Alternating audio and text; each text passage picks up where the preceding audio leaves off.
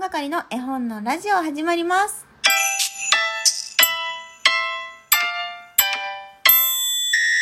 それでは第1部に引き続き、雪の木の日々から雪の木のゆきちゃんに来ていただいてます。どうぞ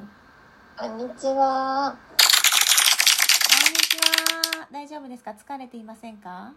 大丈夫です。はい、 それではですね、ゆきちゃんがこの時期おすすめの絵本と、えーご紹介くださったのは、いろいろカエル、菊池千紀さんの改正者から出ている絵本です。で第1部でね、お父さんとお母さんが出てくるまでをお話ししてたんですけれども、その次のページ、夜になるんですよね。この夜がめちゃくちゃ綺麗で、うん、本当にね、なんでしょう鮮やかな。うん夜でもこれさ子供たちの色とお父さんお母さんの色が混ざってるうんうんうん。ような色合いしてるんだけど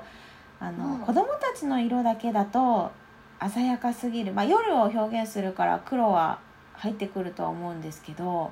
うんうん、そうですよね。そのうん間にたまに見えるお父さんのシルバーとかもすごいアクセントになってるし、そうそうそうそう、もう本当にこのページは綺麗うでん、大好きです。そうだよねでそして最後は「おやすみなさいカエルたち」って言ってお父さんとお母さんの体に挟まれた5匹が眠っているお父さんとお母さんももちろん眠っているんですけれどもその様子が描かれていて終わりですねですね。うんさっきさゆきちゃんが一部でねタイトルを教えてくださいの時にね「いろいろカエル」って言ったじゃんいろいろ変える。いろいろ変える。そう帰っていくっていう意味なんだなと思って私はずっとその生き物のカエルいろんなカエルがいるんだよなんかいろんなことが好きでうんうんそれぞれ。楽しんでっていうことなのかなって思ってたけどうん。カエルが帰 る改めて言うとあれあれなんですけどねあのあれですね。そうです ね。そういうことなのかな。そういう風にも取れるのかと思って、ゆきちゃんのイントネーションを聞いて、うんああと思ってね。そのカエルが家に帰って夜を迎えるっていうのもあるけど、お日様が帰っていって夜を迎えるみたいな。確かにねお日様が帰るうんとこまでね、なんか、うんその鮮やかな青だったページからオレンジのなんか夕日みたいな、うんうん夕日を浴びて歌ってっていうページから夜になってっていう。こう一日の流れがうんうんうんうんね自然と描かれてるから確かにそれもあるかもしれないそうだよね。私あのこれお父さんとお母さんのページが出てきた時にうんうんなんかふと反射的にうん小さい方がお母さんかなって思ってうんあお母さん黒なんだって思った後にちうんょっと気になって調べたらはい。カエルって大きい方がお母さんなんですよ。メスの方が大きくってオスの方がちっちゃいんですねそうなんだ。だからなんかそれを知ってからなんかなんとなくこのカラーの大きい方がシルバーで小さい方が黒っていううんこのカラーになんかなんとなく納得がいったというかうん。自分の中でちょっとストンってきたかなって思いそうます。かうんそうなんだ私ずっとやっぱりシルバーがお父さんだと思ってたわねなんか大きい方がお父さんみたいなねやっぱ先入観がうんうんうんあるからもしかしてって思ってでもその最後ね「おやすみなさい」のところを見るとシルバーのカエルのお腹にいるじゃないで黒がこう寄り添ってる感じを見るとやっぱりお母さんなんだなって思うよねあー確かうに、んこのくるっと囲ってあげている感じがね、そうそうそうそううん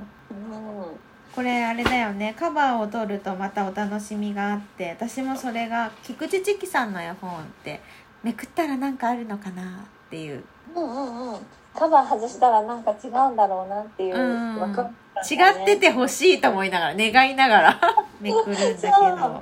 でもなんかカバー外せなくなっちゃうんだよねそしたらあそうそうそうそうそういつもねそのゆきちゃんちもそうですかカバーを外して絵本は楽しんでますか本棚に入ってるそうですねカバーをうん外しってなかったら子供たちに、うんあの秒で外されます。あそうなんだもうこれ取っていいって言われちゃうから。うん撮っても可愛いけどこの撮ってみるっていうのがいいんだよねこのひと手間っていうかひと作業というかねうん、取ると違うみたいなその差がねうんうん楽しみだよね菊池チキさんのカバーって、うんなんか他の作家さんのカバーとはなんかやっぱ質が違うじゃないですか。違う違うでちょっとね傷みやすいなって思ってて逆にそう綺麗なんだけどうんうんそのちょっと髪にやっぱこだわってるからチキさんがねうんうんなんかちょっとやっぱビニール感とかもなくて本当にシンプルな髪紙がだ使もわんれてねうんうんらうん傷むなってちょっと思ってそうかもう逆に私あの丈夫なのかと思っていましたそうなんですね。そうそうあのそんなにわちゃわちゃしないなんかね菊池千紀さんの絵本あのまあいろいろねそう012とかもいろいろ福音館のやつとかもあるけど私が家に持ってるものは大判のものが多くて自分の宝物的な位置わにかるあるのでうんあのあんまり子供が触ってないといえば触ってないかもしれない。うんうちもあの菊池千紀さんの本だけは私の本棚に入れ てそうなんだでも楽しみに取りに来ますかいやうちはねあんまり取りに来ないでほうすね。ほうほうほうほうあなんそうかか読んでもそんなにみたいな。うーんあまだこれからかもしれないねうん、なんかもう私が楽しむために買ってるうんうんうん本です。うん、そうよねあのもみじの手紙も大大大大大好きでうん、うんうんうん。あれもいいよ本日の手ね紙もめっちゃ綺麗ですよね。そうですよねなんかちょっと前にさ原画展が東京でありましたけれどもちょっと前って言っても 2, 2年ぐらい前かな3年前かな。ねえなんかいつか原画も見てみたいし私見たことありますよ。どこで私はあの広島県の尾道市であったう尾ん道美術館で、うんうんへえ猫の原画展があったんですよえ猫の絵をテーマにした原画展があって、うんうんあいろんな作家さんがってことそうそうそうそう、うんなんでえっ、と白猫黒猫っていう、うんあるねうんデビュー作だった気がするんだけどなうんうんうんでその本の原画があってはい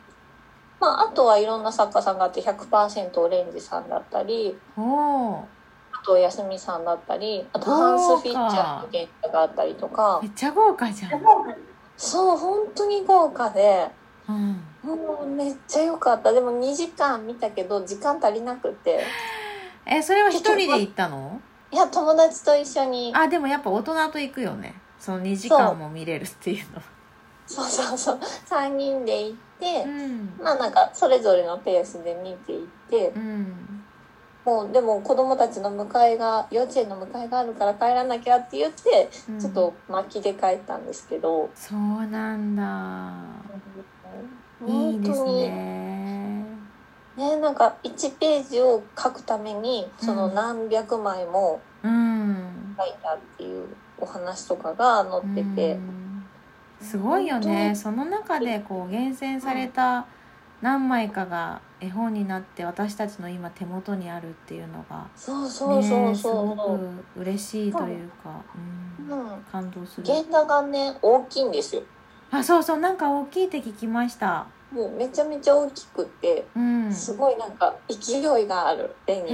えあ第2部終わっちゃいそうだじゃあ今日はここまでにしたいと思いますゆきちゃんありがとうございましたありがとうございました今日は雪の木の日々から雪の木のゆきちゃんに来ていただきました。ありがとうございました。それではおしまいです。